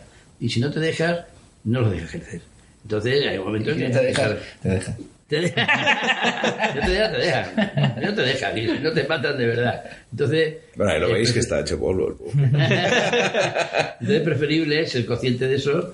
Yo siempre lo fui y de alguna manera pues me- te echas un poco para atrás, delegas, no sé qué, metes el dedo como eh, este Pepito Grillo cuando no te gusta algo, y a mí no me gusta esto, pero otra vez. O sea, quiero decir que hay ese ese que, ente cordial que tiene que haber, que tiene que haber, Claro. pero que hay muchísimos que no han podido. ¿eh? Por ejemplo, Carlos Lasso era uno de los que sí pudo, con sus hijos, que trabajaron con él mucho tiempo, pero es de los pocos, ¿eh? Pero luego los famosos que conocéis vosotros, algunos nombres que no voy a decir, fue, imposible, fue imposible, casi todos, porque no, no había medio, ¿no? Era que de tener, no, no podía. Y que, a veces la verdad, el, el carisma, o sea, necesita, también- ¿eh? necesita de un carisma de los hijos para soportar el peso del, del hueco que deja el padre. O sea, porque... Claro, claro. Primero, primero los hijos tienen que ser muy buenos. Y digo buenos como arquitectos. Y luego, y luego por otro lado, el padre también ser lo suficientemente Sí, es los dos. O sea, bueno no- para, para- para- pero- Pero como dice Fran, ¿no? El, el valor, sin quitarle nada de mérito a mi padre, que lo tienen todo, ¿no?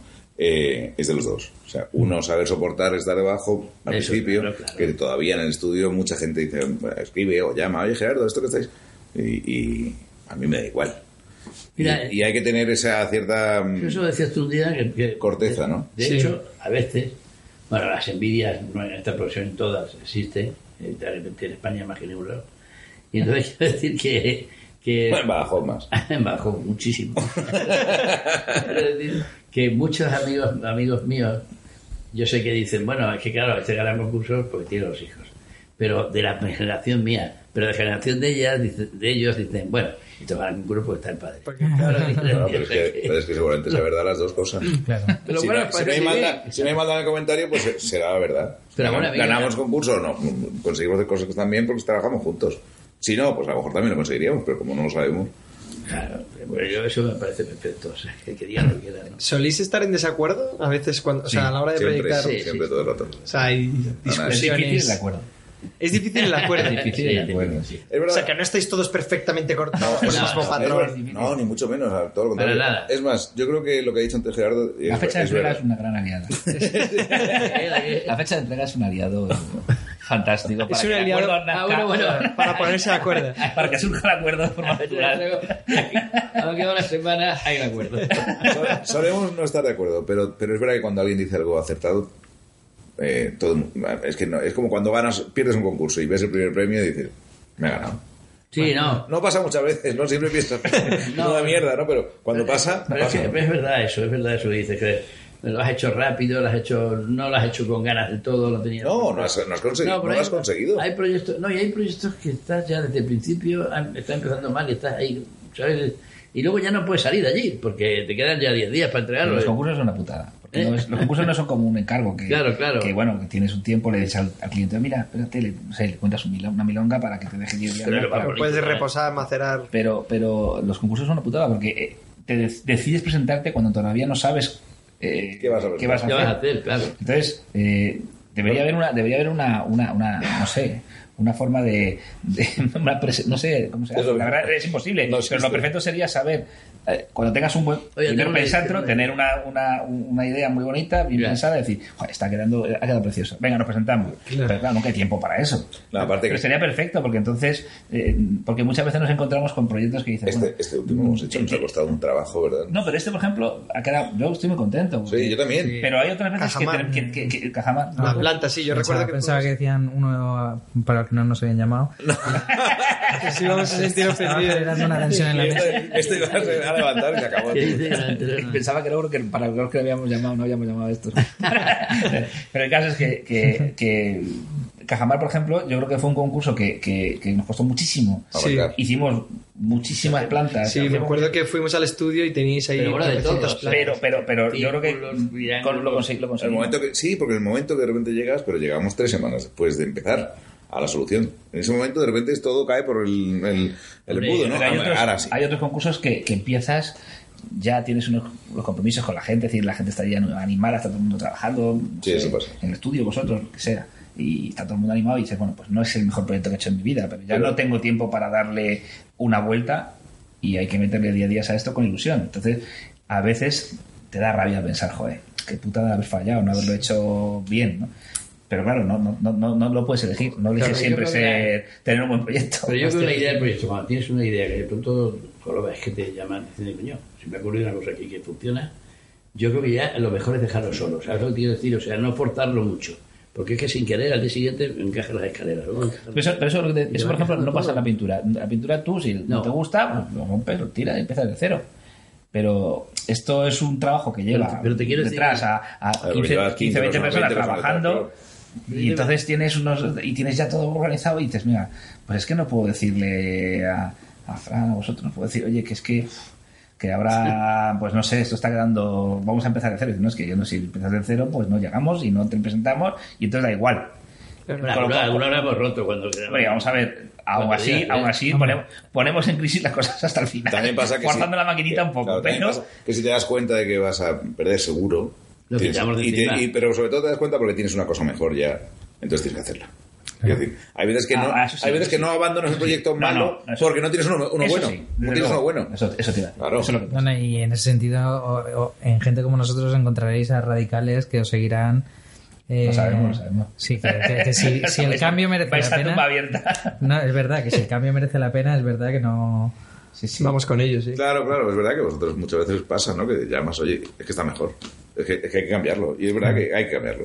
Te pasa con Pero- ma- maquetistas que son más rígidos, también el, el metacrilato es más rígido, ¿no? Hombre, cuando, cuando, eh, hace, no sé, cuatro meses, cinco, a lo mejor, que ya con la imagen terminada, Gerardo nos dijo: igual cambiar el punto de vista. Badajoz, ¿no? Creo, Badajoz, ¿no? sí. En Badajoz, sí. Creo que sería acertado. Y- o sea, yo recuerdo que eh, Elías me miraba, era un Sí, colaborador. convulsionó. en Por eso se fue. Por eso se fue. y, y me miraba como diciendo, ahora es el momento en el que un jefe Dice, no. dice no. Y entonces yo, yo le miré y le dije, vamos a hacerlo. O sea, no, no- no- no contemplo, no contemplo otra solución porque es que En eso también está bien la osadía del desconocimiento, que es verdad, que no sabes el trabajo que llevas ahí un botón de subir el punto de vista. Claro, claro. No, ya sabes el esfuerzo que supone esto, decía. Sí, lo, que no sabe, lo que no sabe él es que no lo sabes. No, no, y, y- y- y además el, eh, yo, yo pensé, esto es lo típico que me está viendo escribiendo en WhatsApp desde hace 15 minutos. O sea, el primer mensaje era, Era, de "Me ninguna manera. De ninguna manera. Eh, El segundo mensaje era, bueno, vamos a ver lo que vamos a hacer. Ya al paso de un cuarto de hora dije, vamos a hacerlo. Porque en el fondo tienes razón, si es que es lo que te dijimos. Es, es- es que es exactamente lo que te dije que tenemos que hacer y no hiciste, ¿no? Enseñamos toda la cosa peor, eso es la sobrapilla. Yo, en el colegio, en la- en el colegio de arquitectos de, de Extremadura, está en Cáceres, en la sede del colegio, pues yo le teníamos a un tío allí que bueno, había rehabilitado todo Cáceres y era un muy buen constructor y muy buena gente, ¿no? No había mucho dinero porque los colegios son las ve que se portan peor los compañeros para una obra de estas que, que un cliente, ¿no? Pero bueno, el caso es que yo quería una escalera que, bueno, pues que estaba un poco obsesionado con Escarpa, había estado en Italia viendo cosas de Escarpa y tal, y una escalera de hormigón que tenía unos, unos peldaños de madera que Escarpa, Escarpa lo hacía así y tal, y la escalera de hormigón. Y luego una pared de hormigón visto también, ¿no? Pero me fui a vacaciones a Galicia. Y el tío este se mató a hacerla bien, el pobrecillo, y hizo un hormigón estupendo, pero la, escalera se comía todo el espacio y era horroroso como había quedado. Digo, el espacio, por culpa mía, ¿no?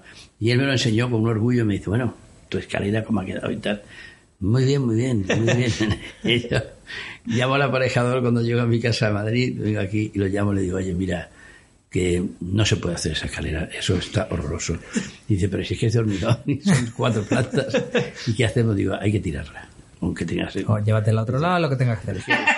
se tarda, se tarda un mar- una semana con un martillo neumático que se va a enterar. Solo en tirar. Todo Cáceres.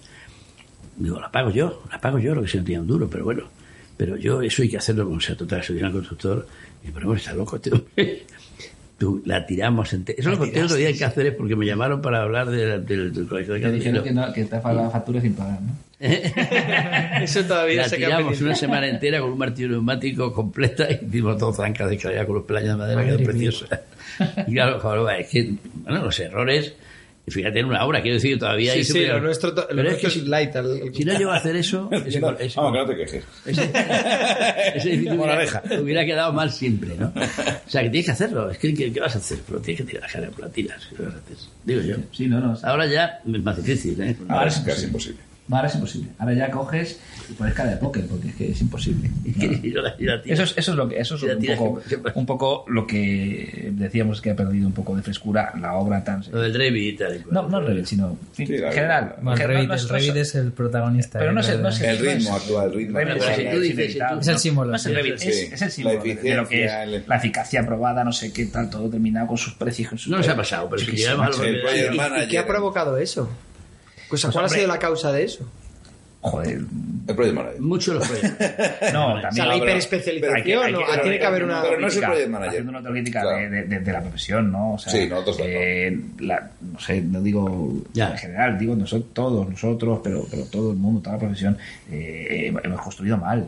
Hemos Sí, construido mal fatal. y hemos hecho el gamberro. Ya. Y la gente le tiene manía a los arquitectos con razón. O sea, es así. Pero más manía tenía si se queda en la escalera como está. Bueno, ya, sí, sí.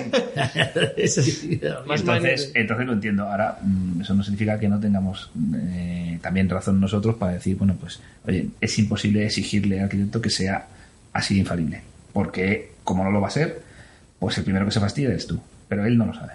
Así que como no lo sabe el cliente, pues, pues no pasa nada. Pero en realidad tú sí lo sabes. Pero bueno, pero por eso cada vez, cada vez está más presionado, porque los plazos, no sé qué tal, al final a mí no me presionan el plazo, el plazo llegas, llegas como sea, pero llegas. Pero a mí lo que, pres- lo que me presiona es no llegar, No llegar bien. no llegar sabiendo que, Claro, no es- que lo que estás haciendo está inmejorable. No es el no el Project Manager como personaje, pero sí como resumen, ¿no? De, de- al final, las propiedades quieren hacerlo rapidito, quieren que salga baratito, pero que sea un ed- buen edificio, que plazos, costes, eh, exigencias, lead, well, BIM, mm, todo tipo de... dices, bueno, no sé. Claro.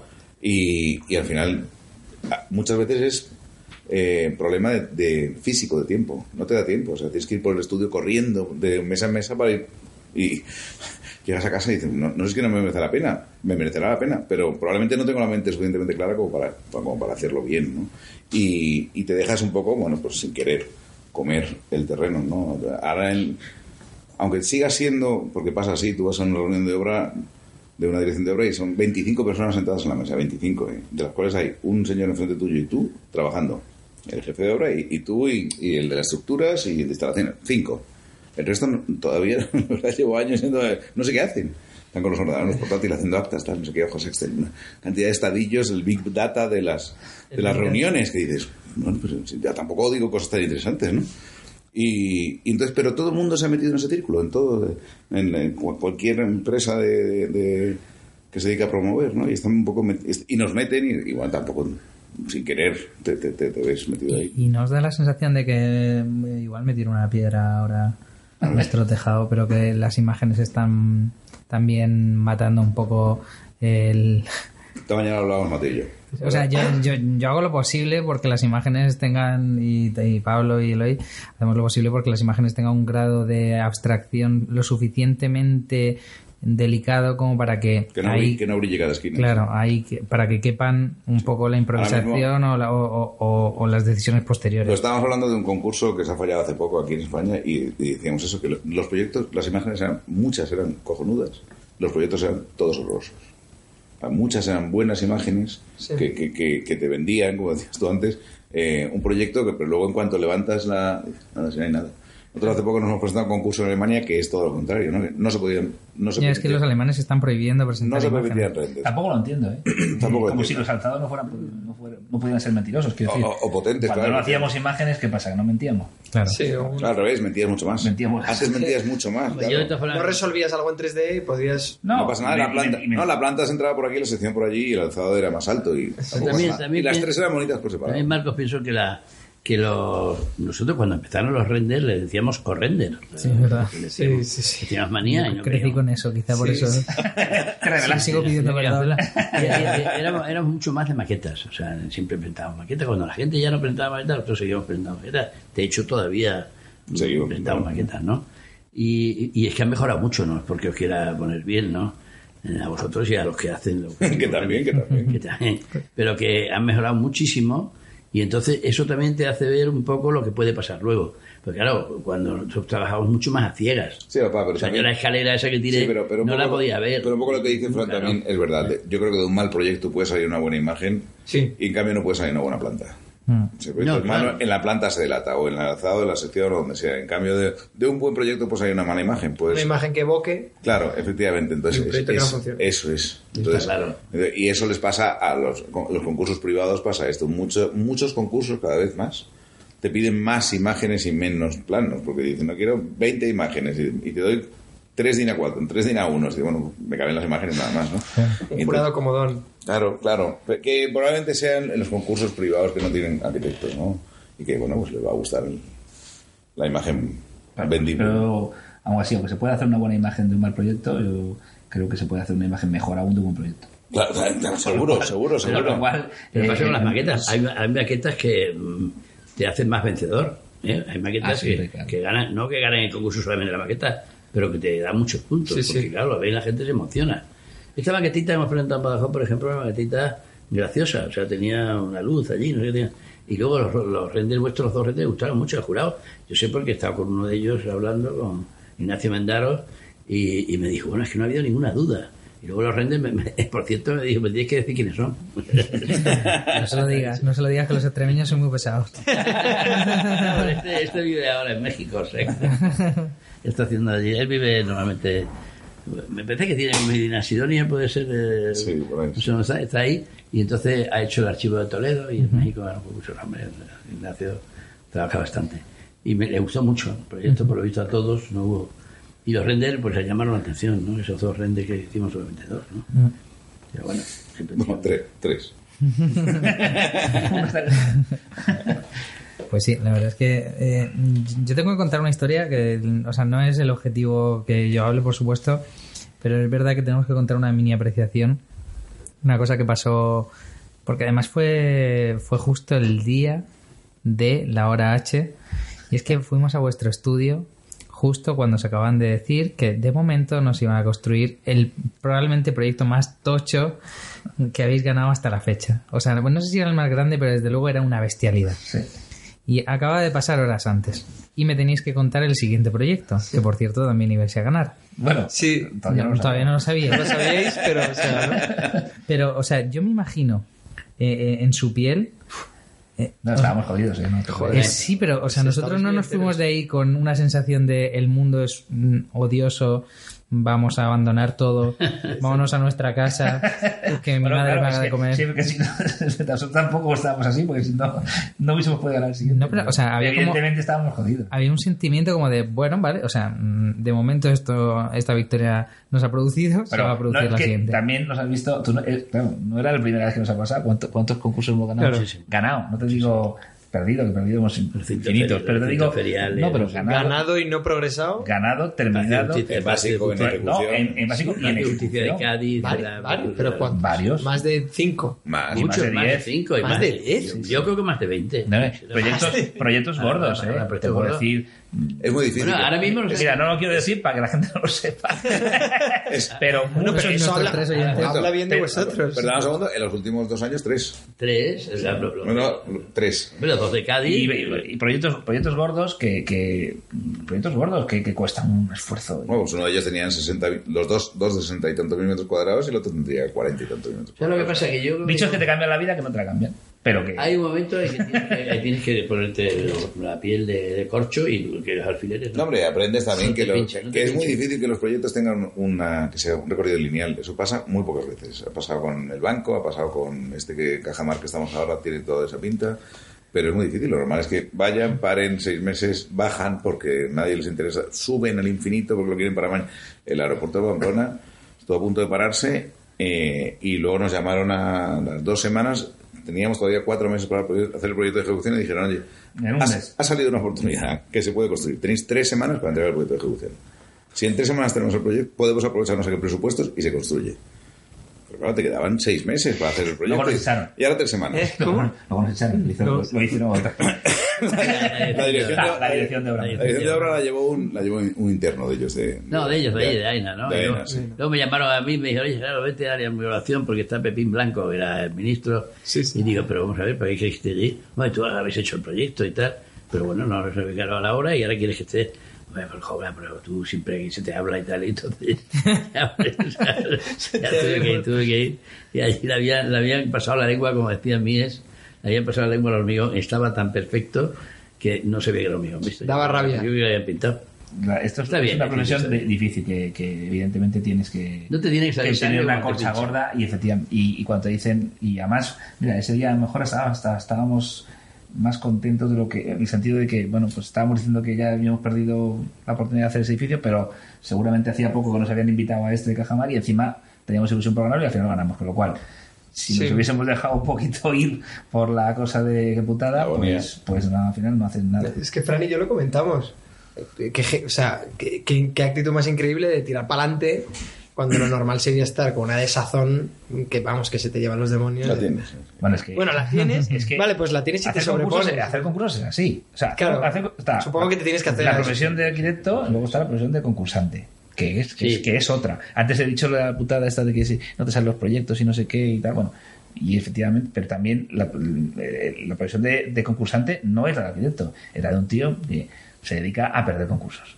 Y entonces no importa, o sea, hacer concursos, los pierde, te dicen que es muy malo, mm, a lo mejor a veces te hacen trampas, to- todo, te puede pasar todo, te hacen Sí, faenas de que ganas y no lo construyes, todo. Pero tú, el, el concursante sigue igual. Y si te fijas en los que se dedican a esta profesión nuestra, los concursantes, pues siempre son las mismas listas mm, y siempre son las mismas personas porque al final son los mismos locos que se dedican a perder concursos y perderlos. O sea, a hacer concursos y perderlos. Y son siempre los mismos. Que, que son los que los pocos que ganan, pero son los que se dedican a que perderlos. son capaces de perder. Tres arquitectos jóvenes que trabajaron conmigo cuando no estaban ellos, que ganaron un concurso en las muñecas que enorme, pero enorme, además centro cultural allí. ¿no? Y fueron, uno se compró un piso, el otro un coche, no sé qué rollo, y no hicieron más concursos. Y dijeron, no, pues que lo hemos intentado nosotros y no hemos ganado. Yo, ¿por qué pasa? ¿Que vais a ganar toda la vida? ¿Cómo? Y Entonces uno se ha metido a hacer gasolineras, el otro no sé qué y tal. Es que es curioso, ¿no? Porque es una cosa de, no sé si llamarlo vocación de concursante, pero, pero sí hay algo de eso. Y Es, entonces es una tienes, que, tienes que ir. un poco huida hacia adelante en el sentido de que si tuviésemos la posibilidad de que nos encargaran cosas, pues mira, a lo mejor no tenemos tantos concursos, pero no pasa. También hay unos que, me han dolido, que, me han dolido, que nos han dolido mucho más que otros, ¿no? Y yo, por ejemplo, los recintos feriales de Getafe, que además hicimos un platio de ópera, no sé qué se ocurrió aquí. Ah, eso después. Que el alcalde dijo, no, platio de la ópera. Ese proyecto además para vosotros es como la quinta esencia de lo que vosotros sois, ¿no? ¿Cuál, cuál? El de Getafe. Bueno, es, era, un, era un proyecto, ¿verdad? que de- Ah, el proyecto que hicimos. Un proyecto difícil de, de Era muy atacar. Era muy difícil de atacar, pero Porque- hicimos una solución que nadie se le ocurrió y que estaba... Era, era una solución. Era perfecta. porque dices- perfecta, Ah, pero no, no, perfecta, perfecta como los círculos, un poco, ¿no? sí. Eh, No, no, yo sé que no, lo, no, lo- el lo están proyecto. diciendo como eso, perfecta como los círculos, es decir, Sí, sí. eh, era una chorrada que resolvía Eso, todo. Una vez terminado dices, claro. Era un gesto, un gesto que se nos ocurrió que todo el mundo... Claro, Bueno, eso era, era, era, el, el- Eran el cuatro era- salas. Era hacer un solo edificio. Eran dos- Claro, eran cuatro salas y nosotros hicimos un cubo, las cuatro salas estaban dentro. Y a nadie se le ocurrió, todo el mundo... Era hacer un solo edificio. Todo el mundo hacía un recinto ferial un poco, además, por lo que os decía antes, ¿no? que no se te ocurren cosas más que cosas que hayas conocido. ¿no? Y, y entonces un edificio central y de ahí una calle y iban saliendo los, los pabellones y casi todo era parecido. Y nosotros se nos ocurrió hacer un solo edificio con todo dentro. ¿no? Y desde fuera era un solo... Una sola Claro, luego me dijo, me, curiosamente, que estaba Antón Capitán en el jurado, Sí. y me dijo, oye, pero es que lo habéis copiado del, del Escorial, ¿no? Y ¿el Escorial? Sí, bueno, era una planta escurialense, sí. Le habíamos visto, vamos, ni habíamos pensado en eso. Y luego lo Lo es, miré ahora- ahora lo y es. digo, oye, pues es Lo es, verdad. lo es. Es la La planta de planta Escorial. que tengo clavada. Pero yo no lo pensé. Sí. Y además, como eh, este como se Antón Capitel, que es un forofo de esas cosas, vamos, y es más, ya más bueno en ese sentido, pues bueno, el tío le Ah, Pues ese, por ejemplo, se hizo el proyecto básico, se hizo el de ejecución, nos obligaron a avisarlo, sabiendo que no se iba a construir, pagamos el. ¿verdad? Después y, el- y luego el alcalde se inventó un pro- otro programa. Y dijo, oye, si hacemos un palacio de la ópera, eh, palacio de congresos, En otro sitio. eh, centro de artes, residencia de estudiantes. Hicimos, ¿eh? Hicimos un anteproyecto. Ahora sí, no se pagó, el no se pagó nada y estuvimos pagó nada. tres o cuatro meses trabajando. Pero y si no es mucha indiscreción, o sea, no hay, o sea, el dinero no sale después de otros lugares de los que no te lo esperas. Sí, o sea, claro, claro. porque, o sea, es que si no es como una pérdida constante. O sea, a, nos- a nosotros nos pasa que, que- lugares, no he entendido eso. sí, o sea, que yo que sé que de ¿De repente qué vivimos? Claro que Pues de que a veces ganamos. es que a nosotros nos pasa que decimos, jo, jo, o sea, es que necesitamos encontrar una fórmula No, que, eso- que- eso que- nosotros que- que no. con nuestro trabajo, o sea, no, no- Que os dé de comer mientras nos dé de comer trabajáis. mientras trabajamos y, y no, sé- y no sé si es posible. O sea, nosotros no nos pasa, o sea, vivimos de, lo que dice Mateo, de que de vez en cuando ganas un concurso, un es, proyecto, es. un proyecto de estos tiene una dedicación bestial, tiene unos honorarios y con eso tienes que pagar los concursos perdidos y los, Y los y lo- futuros y los perdidos, perdibles. que es los perdibles. Efectivamente, y, y es un poco del- es un poco lo que vive el estudio. Y, Y- luego y- mucho mucho un poco de inconsciencia a veces. eh, A veces hay consciente. claro, o sea, ahora mismo tenemos una situación más estable desde hace tiempo, pero hemos Esto luego, si quieres, cuando estaremos aquí os cuento alguna. No contamos alguna que... No, yo sin cifras, sin cifras, podemos contar que, que un asesor fiscal que vino a vernos, que metió a la pariente, pero dijeron, bueno, eh, no, no, no, no, sin cifras, digo, oye, ¿qué, te- qué tenéis en marcha? Digo, tenemos dos concursos. En ese momento teníamos- y ganamos los dos. hasta hace un montón de años. Ganamos ¿no? los dos. Un montón de años. Pero quiero decir que no teníamos en ese momento, no te- teníamos trabajo, pero no teníamos el trabajo suficiente como para que aquello me alimentara todo ese estudio, que ya era grande, empezó a ser grande. Y bueno, pues oye, es que ese riesgo lo tienes que correr un poco, ¿no? Que luego, hombre, si no lo hubiéramos ganado, pues hubiéramos sobrevivido. Te, te tienes que creer que, que sabes ganar. Que es una cosa muy Sí, difícil. pero ya- ya no En la creo- cama solo cuesta, Ya- pero es la única manera. yo, yo te, te compro esa idea de, de la cama solo creerte que vas a ganar, porque yo también lo hago y me pongo música bélica. Pero eh, lo, lo que. O sea, no solamente eso, sino convencer a tu entorno de que vas Sí, a sí. ganar. O sea, porque en tu entorno al final cunde una especie de sentimiento de. Estás siendo a contranatura, eh, mm, lo normal es que no ganes. Eh, ¿Cómo le explicas a tu alrededor? Pues que no sabes hacer otra cosa. Es que a lo mejor es la humildad esa, ¿no? Yo creo, Frank, yo creo que tanto vosotros como nosotros, como los que nos dedicamos a una cosa de este tipo, es que sabes que vas a ganar al final. O sea, porque no conozco a nadie que no haya conseguido lo que quería. Es que no hay nadie. O sea, que tú te dedicas Si no te rindes. a ser, ¿eh? Si no te- si consigues no no te rindes antes, que quieres ser un esquiador, que quieres ser el mejor, pues, pues que se termina siéndolo. Porque Y es que lo- hay vídeos en YouTube de en plan, este señor le faltaba una pierna, un brazo, eh, un ojo y juega al ping-pong mejor que tú. Y dices, tío, o sea, pues, pues esa gente es que quería, lo- quería jugar al ping-pong. O sea, ya está, a lo mejor es eso. Pero lo entrega todo, entrega todo, eso, eso decía siempre. Una, una, yo estos días, los- los- dice, hay toreros que no tienen pinta de torero ninguno, gordos, así un poco, no, son buenísimos. ¿Por qué? Porque yo no sé, porque el tío tiene fe en lo que hace. ¿no? Eso es fundamental. Pues, Es la única manera, ¿no? pues es la única manera de seguir ganando. Nosotros, la verdad es que vamos a seguir intentando también luchar con vosotros. No puedo estar más, más agradecido. O sea, de verdad, eh, Pablo, da tú las gracias también. Voy a hacer, voy a hacer- voy a hacer la típica cosa que, te- que da mucha rabia de has saludado a la familia. No sé, cuánto tiempo lleva- no sé cuánto tiempo llevamos hablando, pero se me ha pasado muy, muy rápido. Y la verdad que... Esto luego lo, lo, lo recortáis un poquito. Sí, supongo que sí. Sí, porque es que no sé cuánto tiempo llevamos. Además, Como yo ven las cosas duras que hay que recortarlas porque tú te das cuenta y, y terminas hablando de, de, de más todo. el debate, macho. de Sí, tu, sí. de tu suegra, hablando de tu suegra, date cuenta. Pero bueno, sí, da- o sea, muchísimas gracias porque, vamos, esto es un honor, ya no solo porque hayáis venido hasta aquí y os hayáis tomado la molestia, sino porque me lo he pasado muy bien, ha sido una Y conversación. probablemente eh, esto a nivel personal, o sea, yo he invertido muy fuerte emocionalmente en el podcast. Sí. Eh, eh, económicamente también he hecho a la empresa, eh, la, la estoy llevando a la quiebra prácticamente. O sea, eh, sí, me he venido muy arriba. Entonces, o sea, eh, veros a vosotros es como que genera un marco sólido en el que todo esto tiene sentido. Sí, desde Ah, luego, sí. sí, desde luego. Bueno, Cuando esto- estás pringado esto- hasta arriba. Desde y- luego lo dice él en plan de, sí, lo cuestionaba. Desde luego se ha metido, desde luego se ha venido arriba. Pero esto es solo el capítulo 1. Este es el capítulo 1, sí, sí, sí, sí, sí. Pero y sí, o sea, y sí pasa con, con este capítulo como pasa a veces con, con la vida, que el, que el primero es el mejor. El piloto, bueno, No, pues o un al piloto. revés, o al revés, eh, nadie supo cuál era el primero, nada, no. Claro, o al revés. ¿Qué hacemos? Este puede ser el único puede ser- piloto. Este, este puede ser la, garita de aduanas de Portugal de mi padre. Eh, Este, este puede ser como la garita de aduanas este que ha contado mi padre. Exacto. O un piloto muy bueno. Bueno, pues sea lo que sea, mil gracias, a Gerardo, Gracias. Marcos. A vosotros, ¿no? Sois un lujo. Gracias por. Gracias.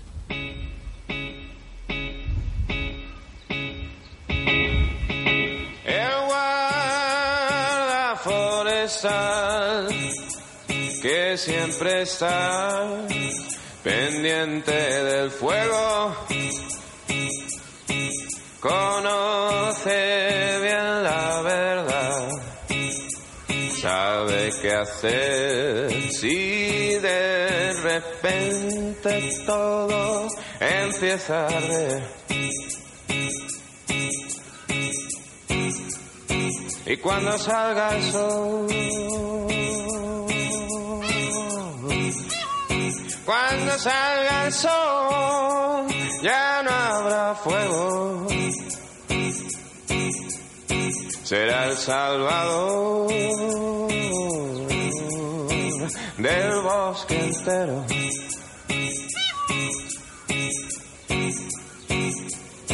Si en el bosque él ve una es que hay fuego en el sur. ¿Sabe dónde estás tú? Si en el bosque